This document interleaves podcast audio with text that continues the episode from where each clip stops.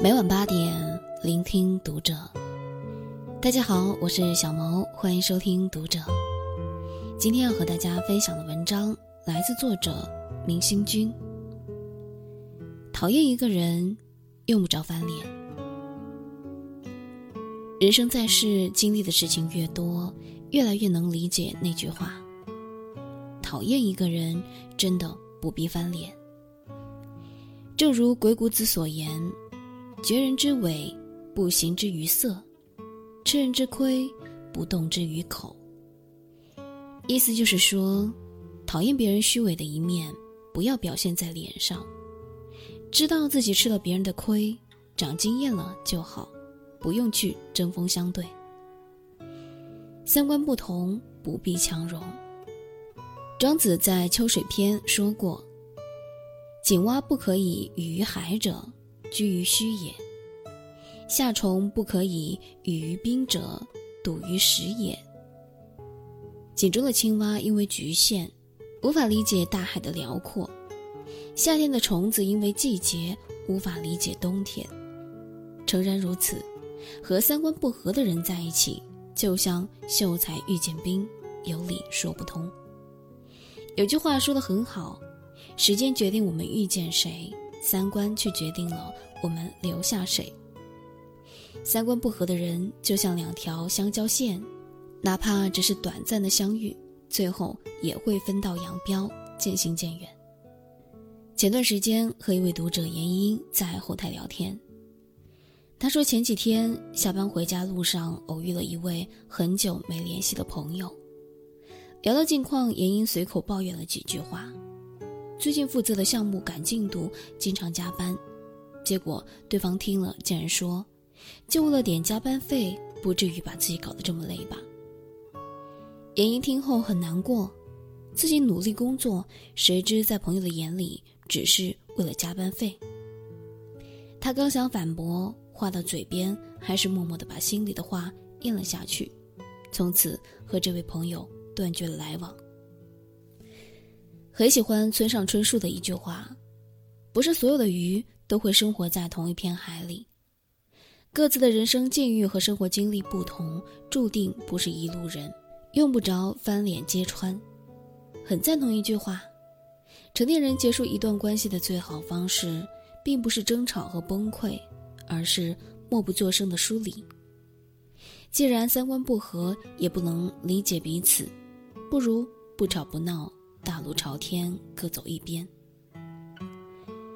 做人赢在格局，输在计较。俗话说：“烙饼再大，也大不过烙饼的锅。”一个人的成就再大，也大不过他的格局。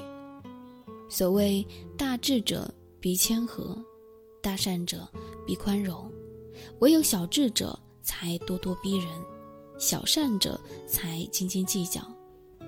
很多时候，倘若过分计较一些无关紧要的小事，反而是在给自己自寻无趣。要知道，人生苦短，真没有必要浪费时间。与不重要的人和事纠缠。苏轼曾被张敦迫害，一路被贬。张敦甚至想把苏轼贬到艰险的海南，让他老死荒野。好在豁达如苏轼，即使在绝境，也依然云淡风轻，一笑置之。后来张敦被罢相，苏轼免罪回京。张敦的儿子生怕苏轼回来会报复张家。连夜写信去求情，但苏轼在看完信后回信中写了这样一句话：“但以亡者，更说何应？唯论其未然者而已。”一切都过去了，就不必再提了，好好保重身体吧。他还给病中的张敦送去了药品，希望他早日康复。面对张敦过去曾给他的伤害，苏轼选择不再计较。有句话说的很好，快乐不是拥有的多，而是计较的少。放过别人就是放过自己。卡耐基先生曾说：“我们活在世上的光阴只有短短几十年，但我们却浪费了很多时间，为一些一年内就会被忘了的小事发愁，这是多么可怕的损失！”常言道：“道不同，不相为谋。”真的不用翻脸，不妨大度处之，置之一笑。人生的高度不是你看清了多少事，而是你看清了多少东西。放下是治愈一切的良药。记得看过一段话，至今印象深刻：在清水中放一颗糖不会太甜，但放一勺醋就会很酸。捡到钱不会太高兴，丢了钱却懊恼不堪。人不能因为一件喜事高兴一年，却可能因为一个创伤郁郁终生。人总是容易对不愉快的事情耿耿于怀，而忽略那些快乐的时光。都说人这辈子最难走的路是心路，最难过的坎是心坎。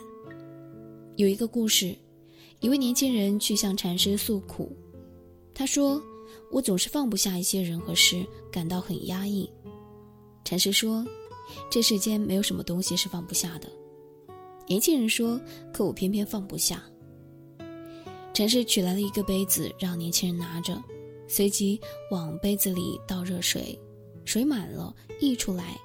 年轻人被热水烫到，马上放开手。禅师淡淡的说道：“痛了，自然会放下。这个世界上没有什么是放不下的。”好事坏事，最终都会成为往事，不必总放心上。生活本不易，何必自寻烦恼？一念放下，万般自在。就像屠格涅夫曾说的：“凡事只要看得淡些，就没有什么可忧愁的了。只要不因愤怒而夸大局势，就没有什么事情值得生气了。”我们每个人的心就像是一个容器，放太多烦恼，就放不下快乐了。唯有放下别人的错，才能解脱自己的心。人活一世，草木一秋，真的没有必要把时间和精力浪费在讨厌的人身上，给自己添堵。看不惯的人，用不着翻脸，不理会，默默远离就好。了凡四训中曾说：“昨日种种，譬如昨日死；今日种种，譬如今日生。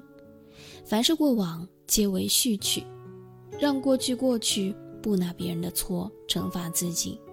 余生很贵，开心的过，活好每一天。好了，今晚的文章呢，就和大家分享到这儿了。我是小萌，祝大家晚安。